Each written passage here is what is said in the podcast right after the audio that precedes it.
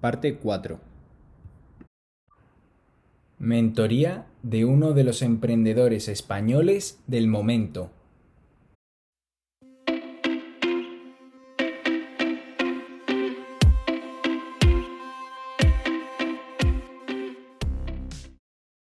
Ya entramos en los minutos finales de la entrevista y quería centrarme más en, en la faceta personal de Emilio, ¿no? En cómo es un para empezar, quería preguntarte cómo es un día en, tu vida en, de emprendedor, ¿no? Que estarás hasta arriba de trabajo. Bueno, pues eh, es un día normal. es decir, eh, me levanto muy pronto, bueno, no muy pronto, me levanto sobre las 8 de la mañana. Hay días que voy a trabajar a la oficina que tenemos en Chueca. Hay otros días que me voy al centro de producción que está en, en San Fernando de Henares Em, normalmente tengo entre cinco o seis reuniones con externos y dos, tres reuniones internas. Y, lo cierto es que no hay desconexión en el sentido de que eh, pues puedo estar respondiendo un email a la una de la madrugada o dos de la madrugada y lo tomo como algo totalmente normal. Pero es cierto que eso forma son gajes del oficio y, seguramente que si la empresa fuese mía, pues estaría más relajado y más tranquilo. Pero entiendo que, eh, que tener prácticamente plena disponibilidad cuando estás súper enfocado en hacer crecer tu negocio, pues forma parte de, esta experiencia. Es un poco sacrificar un montón de, de tiempo y de experiencias personales con la buena intención de que en el futuro Belka se convierta en algo grande de lo cual puedas disfrutar y capitalizar todo, todo ese esfuerzo, ¿no? Sí, al final, es decir, eso es, eso es invertir, ¿no? Sacrificar un determinado bienestar presente por, porque crees que puede haber un futuro mejor. Y ya no hablo simplemente a nivel económico, ¿no? Hablo de hacer cosas en las que creas, en, que tu lista de tareas diarias contribuyan a un, propósito que mejore la vida de la gente o que te mejore a ti mismo incluso. Y, y, al final por eso te metes, te metes en esto, no por la retribución económica, sino por la retribución emocional de poder participar del cambio y de poder hacer algo que, que, pueda mejorar la vida de la gente. Muy, muy inspiracional. Ahora quería preguntarte por emprendimientos pasados. ¿Qué es lo que te empuja a ti a seguir con Belka? Eh, y si nos podrías contar alguna experiencia pasada de la cual hayas aprendido algo vital e importante que te ha servido. Sí, he aprendido de, absolutamente todas mis, experiencias.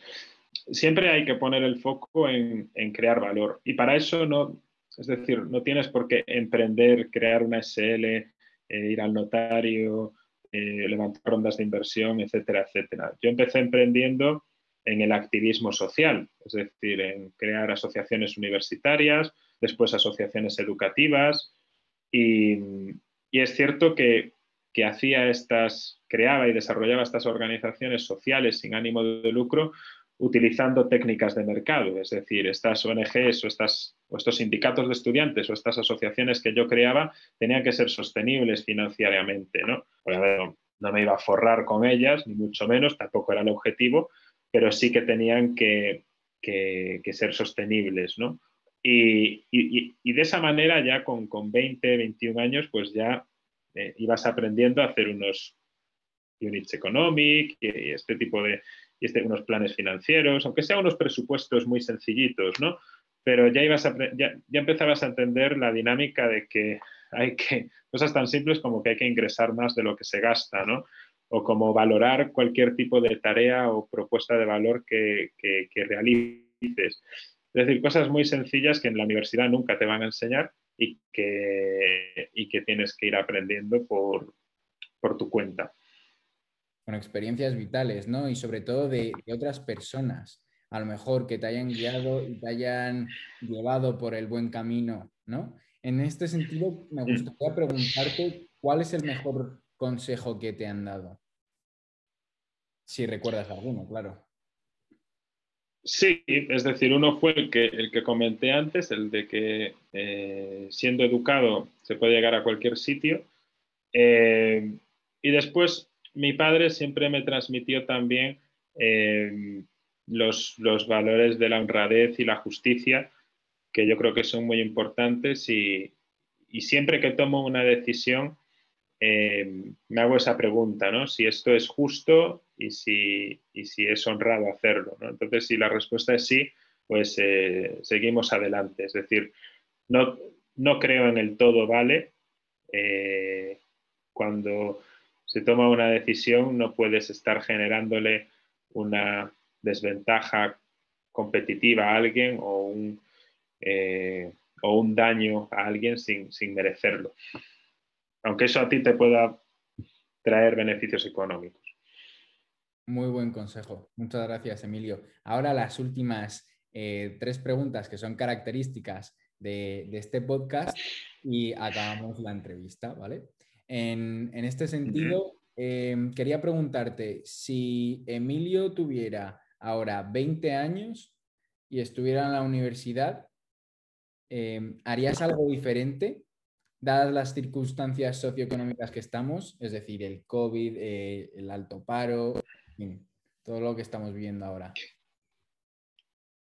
Hubiese empezado antes a meterme en todo lo que tiene que ver con lo, con lo que hay fuera de la universidad. Me habría salido antes de las clases de lo que, de lo que me salí. Hubiese prestado desde el primer año menos atención a las clases y más atención a lo que hay fuera de las clases. Muy, muy, muy interesante.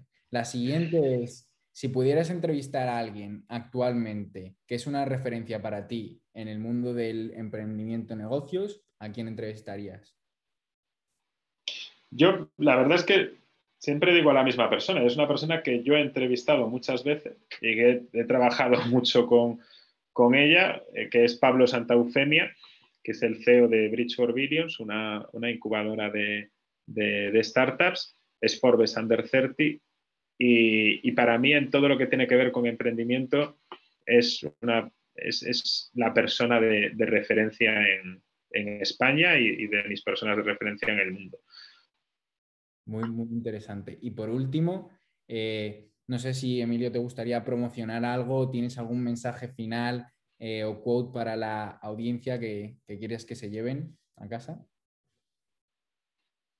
Nada, que, vayan por la vida eh, con mucha vocación de servicio, con ganas de ayudar a los demás, porque esa es la clave para cualquier emprendedor. Si, no sabes cómo ayudar a los demás o no lo has hecho nunca, va a ser muy difícil que tu emprendimiento vaya a alguna parte. Pues muchísimas gracias, Emilio. Aquí con nosotros el CEO y cofundador de Belka. Gracias por estar hoy con nosotros. Muchas gracias, un abrazo.